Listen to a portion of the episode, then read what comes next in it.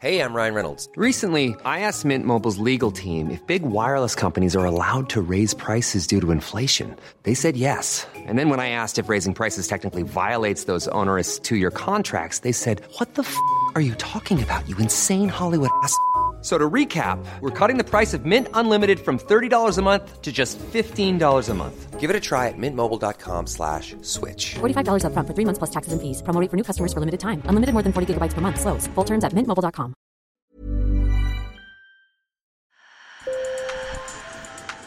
Bonjour. Hello. Hola. Marhaba bikoum. Sur le fil, Le podcast d'actu de l'AFP. des nouvelles choisies pour vous sur notre fil info.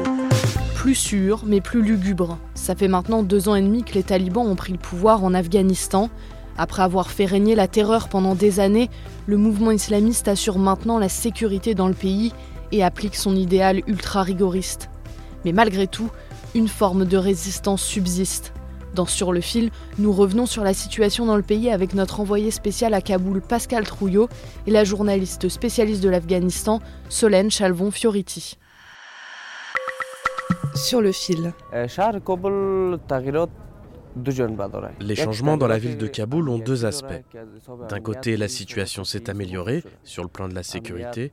On peut travailler et rentrer chez nous à tout moment, y compris tard dans la nuit. Et d'un point de vue économique, la situation est devenue mauvaise.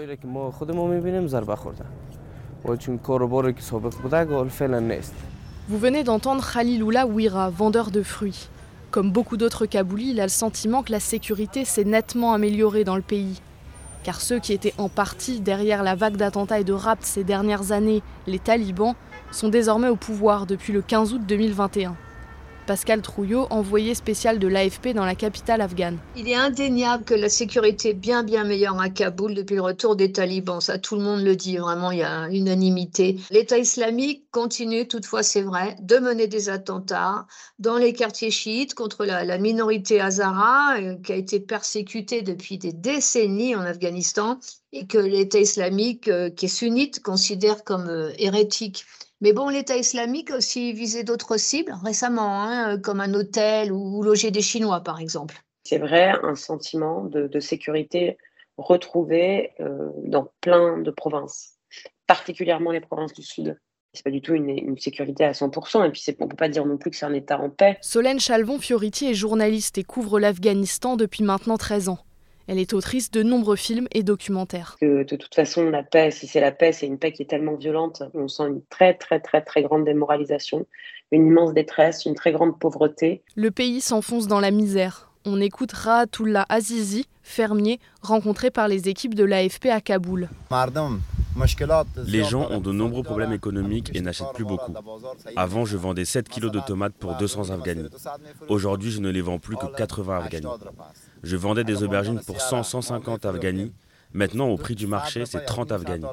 Le pouvoir d'achat des gens et l'économie se sont affaiblis.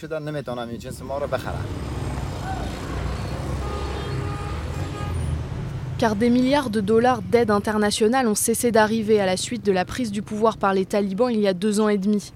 Et l'économie afghane, déjà malmenée par des décennies de guerre, s'est enlisée dans la crise.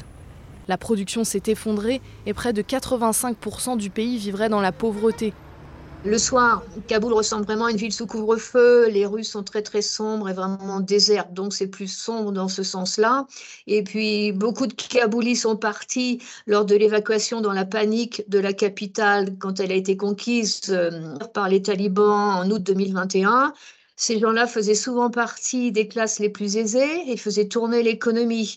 Donc la capitale s'est paupérisée et elle est aussi plus sombre dans, dans ce sens-là également. Et la- l'Afghanistan est, est privé des milliards de dollars étrangers qu'il a, qu'il a maintenus sous, sous perfusion. Et les autorités talibanes ont imposé leurs normes ultra rigoristes à la société afghane. En fait, on a l'impression quand on va à Kaboul maintenant est dans une province du Sud, alors qu'à l'époque, quand on habitait à Kaboul, aller dans le Sud, c'était voir un autre monde. Solène Chalvon-Fioriti. Donc en fait, là, cet autre monde de la province très conservatrice du sud du pays, c'est comme si elle avait euh, pris toute la place dans la capitale. Parce que d'abord, bah, parce qu'il y a des talibans partout, mais parce que les gens ont vraiment changé de façon de s'habiller. Les femmes surtout, mais les hommes aussi, hein, sont, maintenant portent euh, beaucoup la barbe, euh, l'habit traditionnel, le chalwar kamis, la tunique. Et puis il y a beaucoup moins de femmes dans les rues. Ça change beaucoup, bien sûr, l'ambiance générale. beaucoup, moins, beaucoup moins de musique, beaucoup, beaucoup, beaucoup moins de couleurs. Les femmes subissent en Afghanistan un véritable apartheid sexuel sous le gouvernement taliban selon l'ONU.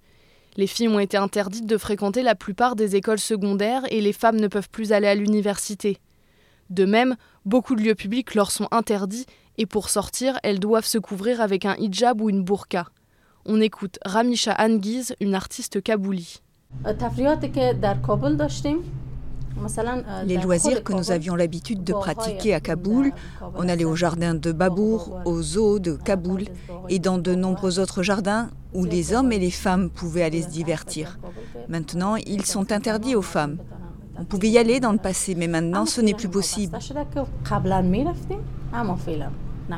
Il y a quand même encore des femmes dans la rue à Kaboul, alors que dans le sud du pays, dans les provinces euh, et même dans certains bourgs provinciaux, il y a très très peu, voire quasi pas de femmes dehors.